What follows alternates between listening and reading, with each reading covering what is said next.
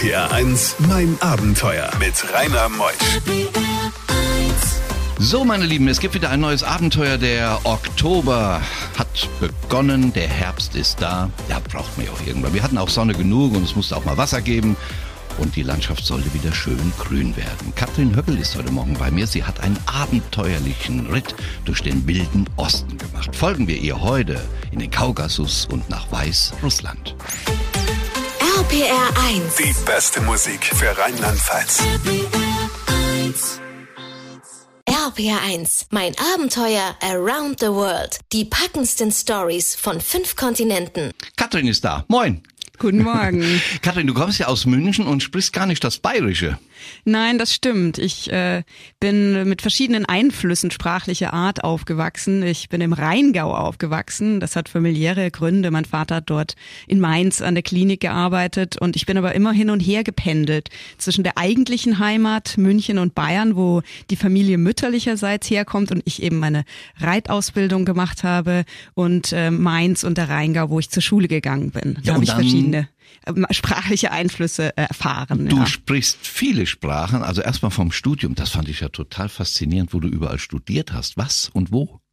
Ja, tatsächlich habe ich schon während meinem Studium angefangen, gefangen, mich in der Welt herumzutreiben. Also ich habe erst in Frankreich, in Paris studiert, dann noch in London, habe zwischendurch auch immer Aufenthalte, zum Beispiel in Argentinien, auch in den arabischen Ländern gehabt und habe das immer sehr stark auch zum Sprachenlernen benutzt. Und jetzt meine jüngste und ich glaube auch meine Lieblingssprache ist das Russische geworden. Ja, du solltest mal das Westerwälder erlernen. Das wird dann deine Lieblingssprache werden. Deutsch, Französisch, Englisch, Russisch, Spanisch, Italienisch, fließend und sogar Arabisch. Grundkenntnisse. Inshallah. Wahnsinn. Was machst du heute? Wovon lebst du? Wovon verdienst du? Also heute ähm, ist mein mein großes Thema und ich muss auch sagen, eigentlich meine meine Leidenschaft, so auch mein persönliches Interesse, das ich zu meinem Beruf gemacht habe, das Thema Bildung. Bildung eigentlich verstanden als als Persönlichkeitsentwicklung, die Fragen, wie lernt man, was soll Bildung eigentlich im 21. Jahrhundert? Und äh, in dem Zusammenhang habe ich ganz unterschiedliche Projekte. Ich habe früher bei einer großen internationalen Organisation der OECD in Paris gearbeitet bin aber seit 2015 selbstständig und berate Regierungen und äh, Privatunternehmen. Ich habe auch einen Film, Dokumentarfilm äh, zu diesem Thema gemacht, der heißt Teachers for Life und äh, ja, das ist letzten Endes ähm, das große Thema geworden, obwohl ich äh, vom Studium her eigentlich äh, noch ganz andere Dinge gemacht habe. Ja, und dann reiten wir heute mal los. Dressurreiten machst du auch, gell? Das habe ich früher gemacht. Also ich habe dort eine ganz intensive Ausbildung gemacht, äh, acht Jahre lang bei Marc de Brossia. Ähm, aber natürlich im, im wilden Osten ist das mit der Dressur nicht weit her. Auf in den Kaukasus. Bei diesen Geschichten hält die Welt den Atem an. RPR 1. Mein Abenteuer mit Rainer Meutsch. Katrin Höckel, heute Morgen bei mir die Filmemacherin, ganz tollen Film gemacht, Teachers for Life. Und das Wichtigste ist, glaube ich, Katrin, heute Morgen, dass wir auch einen Kaffee bekommen. Und da kommt er gerade direkt hinter dir. Vielen Dank. Die sehen kein Rotlicht, die machen die Türen auf, die kommen einfach hier rein. Das, so sind sie unsere Mitarbeiter bei Immer RPR engagiert. 1. Nein, das muss so sein. Die sind engagiert und das seit vielen, vielen Jahrzehnten. Wir reiten los. Wie kamst du auf die Idee, in den Osten zu reiten, in den Kaukasus, nach Weißrussland? Weißrussland? Also ich hatte ja vorher schon verschiedene andere Abenteuer äh, erlebt. Unter anderem habe ich eine Fahrradtour gemacht durch Russland von Murmansk ganz im Norden nach Sochi im Süden. Das heißt, Russland war mir schon sehr gut bekannt. Und dann gab es diese ähm, Konstellation, dass ein Freund von mir, der selber ein großer Abenteurer ist, ein Franzose, der schon lange in Russland lebt, inzwischen nicht mehr, ähm, der hatte eine, eine Tour vor im Kaukasus und hat sich dafür ein Pferd besorgt, ist auch losgeritten und dann hat sich dieses Pferd aber nach allerkürzester Zeit verletzt. Er hat einen Tritt abbekommen und hat gelahmt und dann mussten sie das abbrechen. Und dann hat er gesagt, ich glaube, ich bin zu alt für diese Abenteuer. Magst du nicht mein Pferd haben? und dann habe ich äh, eigentlich, glaube ich, gar nicht nachgedacht und habe gesagt, na klar. Und dann hatte ich ein erstes Pferd. Und dann äh, war so die Überlegung, eigentlich dieses Pferd, das ist ein ganz besonderes Pferd, darüber sprechen wir vielleicht auch noch, ein Kabardiner, ähm, aus dem Kaukasus, wo er geboren und aufgewachsen ist, nach Europa zu überführen. Dort gibt es nämlich im Bayerischen Wald ähm, einen, einen Menschen, der diese Pferde züchtet und ein großer Liebhaber ist und auch immer wieder Pferde importiert. Und die Idee war, dann vom Kaukasus loszureiten durch Georgien und die Türkei ähm, und weiter bis eben nach Europa. So ist das ganze Projekt äh, als ja, Schnapsidee äh, letzten Endes gestartet. Was machte das Pferd so besonders? Also diese Rasse ist etwas ganz Besonderes. Die ähm, Kabardiner-Pferde, die wachsen dort tatsächlich halb wild auf. Die sind den ganzen Sommer in den Bergen. Also das ist das Kaukasusgebirge, den Elbrus, den kennt man, glaube ich. Das ist der größte, höchste Berg von Europa. Und ähm, dort wachsen sie halb wild auf und haben deswegen einen ganz besonderen, starken Charakter. Ja, ich sehe Hanna in der Technik, die Augen, die Begeisterung. Ich glaube, die wird jetzt auch noch Pferdeliebhaberin. RBR1, mein Abenteuer. Wir sind gleich, kurz nach halb haben wir nun im Kaukasus. Wie hast du das Pferd dorthin bekommen? Also das Pferd war ja schon, war dort. schon dort. Genau, das Pferd ist dort eben tatsächlich äh, geboren und aufgewachsen. Wir hatten ja insgesamt dann drei Pferde, die alle aus dieser Region kommen und die ähm, eigentlich auch an diese Region sehr gut angepasst sind. Dort äh, ähm, ist auch der Umgang mit den Pferden eigentlich relativ rau und robust und diese Pferde kennen die, also draußen zu sein. Sie sind sehr mutig und ähm, eigentlich durch durch nichts zu erschüttern. Sie sind nicht solche, sage ich jetzt mal, verblödeten ähm, zivilisierten zivilisierten Pferde, die in der Box aufgewachsen sind und bei jedem äh, Geräusch einen Satz machen oder sich gar nicht zurechtfinden, wenn sie draußen in der Natur sind. Diese Pferde finden sich wirklich in der Natur zurecht und ähm, sind deswegen eigentlich für solche Touren äh, gut geeignet. Ist Kaukasus rau, sch schrill, weit, grün? Also ich war ja im nördlichen Teil des Kaukasus und ähm, das ist eine ganz, ganz besondere Gegend. Also erstens ist sie wunderschön mit den Bergen und dem, dem Blick über die Berge und die verschneiten äh, Gipfel. Das sind ja sehr, sehr hohe Berge teilweise. Und dort gibt es tatsächlich, ähm, ich habe auch als Vorbereitung quasi den Helden unserer Zeit von Lermontov geredet, gelesen. Und dort geht es ja um diese Vorstellung von den kaukasischen Männern, wo das Pferd und das Schwert das Wichtigste sind und die eigentlich ja ganz mit diesen äh, ganz äh, archaischen äh, Werten und äh, Lebensweisen auch noch leben und es ist tatsächlich in vielfacher Hinsicht auch heute noch so dort. Kaukasische Männer, das Stichwort. Du als Frau mit deiner Partnerin reitend durch diese Landschaft, attraktive Frau, könntest genauso bei Germany Next Topmodel mitmachen. Wie sind die dir dann dort ähm, ja gegenübergetreten. Das machen wir gleich. Wir spielen ein paar Takte Musik. Bereite dich vor. Bereite dich vor. RPR1, mein Abenteuer mit Rainer Meutsch. Katrin, ich fragte eben gerade, wie die kaukasischen Männer sind, wenn die zwei attraktiven Frauen begegnen. Ihr habt euch ja viel mit denen unterhalten. Ihr wart mit zwei Pferden durch den Nordkaukasus geritten. Und dann sitzt man auch mal zusammen. Mal mit Muslimen, mal mit Christen. Wie, ja, wie war das? Also ich glaube, wir haben sie vor allem verschreckt. Enorm erstaunt.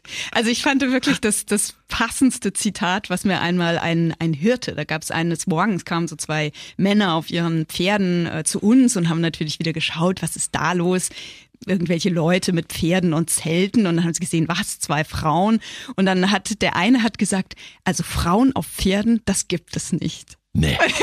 und dann dachte ich mir, ist ja interessant. Jetzt habe ich auch was gelernt. Und also wir haben, wir haben da ähm, vor allem allergrößte Aufmerksamkeit natürlich erfahren, was nicht unbedingt immer zu unserem, zu unserer Freude war. Also die Männer haben, waren erstaunt und vielleicht auch irritiert und haben sich vor allem permanent in ihrer Männlichkeit herausgefordert gefühlt. Also zum Beispiel haben wir einmal zwei junge Männer getroffen, die waren so am Straßenrand bei ihrem Auto eigentlich und haben uns natürlich wieder tausend Fragen gestellt.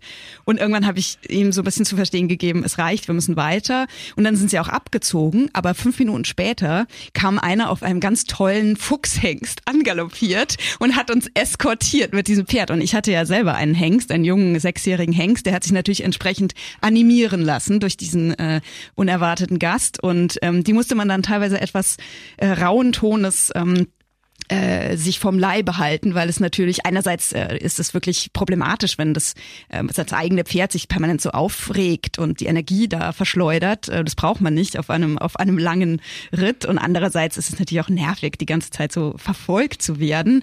Und dann gab es noch eine äh, eine andere Komponente. Das waren vor allem die die Leute, also vor allem der Züchter von meinem Pferd, die sich wahnsinnig für uns, äh, glaube ich, verantwortlich gefühlt hat und das also gar nicht akzeptieren konnten, dass wir da in auch andere Landesteile losreisten, weil ähm, Kabardino-Balkarien, diese ganzen Republiken sind alle muslimisch, aber Kabardino-Balkarien ist sehr ähm, moderat, wohingegen Tschetschenien, das kennt man ja auch äh, aus äh, Kriegszeiten und dann Tscherkessien äh, weiter im Westen äh, wesentlich ähm, traditioneller sind und sie dort immer für äh, die die Menschenfresser beziehungsweise die die Frauenfresser äh, gehalten werden.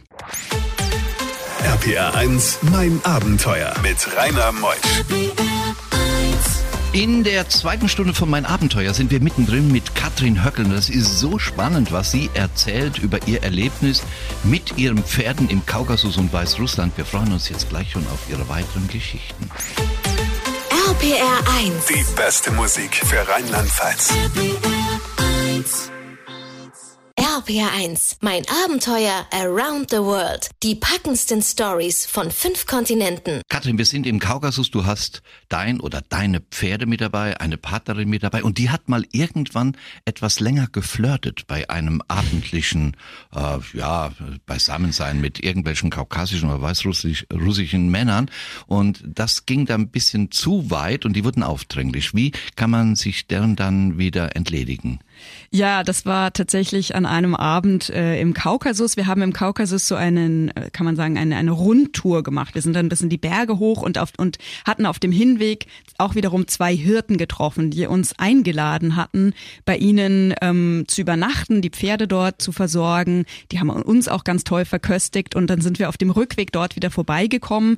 Und das ist ein Phänomen, was sich ein paar Mal beobachtet hat, wenn dieser erste Schock mh, des ersten Treffens von solchen ungewöhnlichen Besuchern und Unerwarteten vorbei ist, dann stellt sich eine gewisse Intimität ein. Und da war das dann so, also meine, meine Begleiterin, die Tessa, die ist äh, aus Paris und hat lange braune Haare, spricht auch kein Wort Russisch ähm, und ist so eine mysteriöse, schöne, sage ich jetzt mal, ähm, die dann auch in einem Modus ist, der äh, gar nicht mal auch von von ihr selber, glaube ich, jetzt als aktives Flirten wahrgenommen wird, aber es ist einfach so eine eine Pose äh, französischer Frauen, die sobald sie mit einem männlichen Wesen in Kontakt sind, eben äh, ja ihre, glaube ich, weiblichen Reize vielleicht auch unbewusst ausspielen. Wie dem auch sei, auf jeden Fall sind diese zwei einsamen Männer, äh, die uns dort empfangen haben, haben sich natürlich dadurch an sich animiert gefühlt. Außerdem war natürlich auch wieder der unvermeidliche Wodka äh, im Spiel und es, es wurde dann, es artet dann immer weiter aus mit Heiratsanträgen, die ich dann immer übersetzen musste. Ähm, lustigerweise haben sie mich auch gar nicht so wahrgenommen. Ich habe kurze Haare ähm, und bin immer so die praktische gewesen. Ich musste mal alles managen, ich musste mal alles übersetzen und ähm, ich war, hatte da eine andere Funktion. Ja, und dann war es halt irgendwann wirklich so, dass ich gemerkt habe, es wird jetzt hier grenzwertig und ich muss jetzt hier wirklich die Bremse reinziehen. Und dann ähm, sind sie auch etwas äh, wütend geworden, als ich dann gesagt habe, wir, wir, wir gehen jetzt raus in unser Zelt und es ist jetzt genug für diesen Abend. Und da musste ich dann ähm, meinen üblichen Tonfall, wenn ich mit, äh, mit besoffenen Männern rede, glaube ich, herausholen. Den würde ich gern mal hören. Bei diesen Geschichten hält die Welt den Atem an. RBR1, mein Abenteuer mit Rainer Meutsch. Katrin, ihr seid unterwegs im Kaukasus, Weißrussland. Wo habt ihr geschlafen? Ähm, wir hatten Zelte dabei, also wir waren an sich gänzlich unabhängig und wenn wir einen guten Platz gefunden hab, konnten, haben, konnten wir dann einfach die Zelte aufbauen, die Pferde anpflocken. Da hatten wir so ein System von Eisenpflock mit Longe und gehoppelten äh, Vorderbeinen, dass sie sich nicht so weit äh, wegbewegen können. Das hat ganz gut funktioniert, aber es kam auch immer wieder zu Situationen, wo wir äh, bei Leuten eingeladen wurden, die uns entweder einfach im Dorf, auf dem Dorfplatz gesehen haben, uns eingeladen haben. Unglaublich einmal in Weißrussland bei zwei lesbischen Frauen in einem Puppenhäuschen, die uns dann da verköstigt haben und Blini im offenen Feuer für uns gemacht haben. Also sowas kam immer wieder vor und im Kaukasus waren es eben manchmal ähm, Bauernhöfe oder eben auch bei den Hirten, die hatten dann ihre, ihre Schafherden dabei und auch ihre Pferde. Also das kam immer wieder vor, dass wir so ganz spontan eingeladen werden und die Russen Auch die Weißrussen sind unglaublich gastfreundlich. Und dieses gleichgeschlechtliche Zusammenleben ist erlaubt dort, wo ihr wart? Oder war das so im Verborgenen? Also das kann ich nicht so sehr beurteilen. An sich äh, ist das nicht sonderlich weit verbreitet und gerade die, die männliche Homosexualität ist natürlich im ganzen russischen Raum und besonders in diesem muslimischen, äh, russisch-muslimischen Süden äh, gänzlich äh, verpönt. Äh, aber diese zwei Frauen, die haben das vielleicht auch gar nicht so sehr ähm, nach außen gekehrt. Die waren auch beide verheiratet gewesen, haben sie uns hm. erzählt und haben sich von ihren teilweise auch gewalttätigen Männern dann verabschiedet und lebten da eigentlich ganz glücklich. Ähm, das kann ich nicht so sehr beurteilen, weil wir tatsächlich nur sie mitgekriegt haben und nicht sie in ihrem sozialen Umfeld. Gab es genügend zu essen? Ja, ja, wir wurden, also verhungern tut man dort gar nicht. Äh, nicht zuletzt, weil man wirklich überall das Essen zugesteckt kriegt. Und das gab es teilweise wirklich lustige Geschichten, weil wir waren ja wirklich, wir hatten, ich hatte einen jungen Hengst, Tessa hatte einen, einen Wallach, der war ganz ruhig, aber sie hatte auch das Handpferd mit dem Gepäck. Und da kam es manchmal zu solchen Situationen, dass wenn wir verabschiedet wurden, dass wir dann einen Blumenstrauß und Tomaten und gekochte Eier äh, irgendwie äh, in die Hände gedrückt haben und damit natürlich gar nichts anfangen konnten. Und dann mussten wir, als wir um die Ecke geritten, erstmal die Tomaten den Pferden geben, dass wir, dass wir da alle Hände wieder frei haben. Also verhungern tut man nicht in dieser Region. Du machst das so spannend. Gleich nach halb geht's weiter. RBR1, mein Abenteuer. Katrin Höckel heute Morgen hier. Es gibt auch eine Website, wo man viele Informationen von dir bekommt. Das stimmt, ja. katrinhöckel.com ist die Website. Dort habe ich zu, sowohl meinen beruflichen Themen als auch natürlich zu, zu dieser Reise, die für mich tatsächlich, für mich, für mich sind diese ganzen Abenteuer auch auf dem Fahrrad und mit den Skiern in der Arktis. Ich nenne das immer meine eigene Weiterbildung. Insofern hat das natürlich auch einen Platz auf meiner Webseite, wo es um mein Engagement für Bildung im beruflichen wie im privaten geht, ja. Im Kaukasus sowohl als auch im Weißrussland gab es auch eine Mückenplage, die hat euch schwer zugesetzt. Ja, das war tatsächlich ein, ein großes Problem. Ähm, einerseits, weil sie uns die schönsten Orte im Grunde immer wieder verdorben hat. Andererseits, weil vor allem mein Pferd, der Aska, der war sehr sensibel. Der hat eine ganz feine Haut. Ich glaube, der hat auch etwas arabisches Blut. Also es war so ein, ein relativ sensibles Pferd und der hat wahnsinnige, ähm, der war wahnsinnig genervt von diesen Fliegen und Mücken und ähm, hat das immer, hat dann immer einen Anfall gekriegt, wenn es welche gab. Manchmal mussten wir im Galopp einen Ort verlassen, weil dort zu viele Mücken waren. Und tatsächlich hat uns äh, die Mückenempfindlichkeit ja auch, wenn man so will, äh, das Genick gebrochen. Habt ihr abgebrochen wegen Mücken? indirekt. Also diese Geschichte kann ich vielleicht kurz erzählen, weil sie tatsächlich zum Ende der Reise etwas verfrüht geführt hat. So war das nicht geplant. Ähm, das war äh, in Weißrussland da waren wir in einem Waldstück und da gab es auf einmal in dem Waldstück eine Lichtung. Das war ein Maisfeld und dort war aus irgendeinem Grund, vielleicht gab es dort Dünger äh, oder was auch immer, ein, wieder eine komplette Mückenplage. Und der Asker, der ein sehr agiler, impulsiver äh, Hengst ist, hat sich dann auf einmal auf den Boden geschmissen, um sich zu wälzen. Den hat's halt gejuckt, nur saß ich drauf. Und dann hat er sich auf mein Bein geschmissen, voll auf meinen Knöcheln, habe ich ihn angebrüllt und ihn auf den äh, auf den Hals ge gehauen, damit er wieder aufsteht. Stand dann auch wieder wieder auf, aber dann hat's mir äh, natürlich den Knöchel zermatscht gehabt und bin ich wieder in den Sattel geklettert und es ging dann mehr oder weniger weiter und ähm, aber der Knöchel hat so wehgetan, dass wir sind sehr viel getrabt. Das war unser bester Modus und beim Leichttraben, was man ja so tut, um das Pferd, den Pferderücken zu, zu erleichtern, dann hebt man sich immer hoch und runter. Dort habe ich mich mit der Hand auf dem Sattel abgestützt und dadurch den Sattel auf den Widerrist, also auf das Genick quasi, also den, den ähm, vorderen Rücken vom, vom Pferd gedrückt und das hat eine Druckstelle gegeben. Und diese Druckstelle ist von den Fliegen und Mücken zerfressen worden über Nacht und es gab dann eine große eitrige Wunde innerhalb kürzester Zeit und das war eine derartige Wunde, dann konnte man keinen Sattel mehr drauf tun. RPR1, mein Abenteuer mit Rainer Meutsch. Katrin, was ist aus den Pferden geworden? nachdem also, ihr die wieder nach Hause geflogen seid? Also die, wir sind ja tatsächlich letzten Endes dann mit einem Transporter bis nach Deutschland gekommen. Äh, diesen letzten, äh, diese letzte Etappe mussten wir eben auf diese Weise verbringen, weil, weil äh, der nicht mehr reitbar war in dem Moment. Ähm, Aska ist wie geplant in den Bayerischen Wald gekommen, hat dort eine, eine Familie gefunden, die höchst glücklich sind mit ihm und die zwei anderen sind weiter bis nach Frankreich. Auch das war so geplant.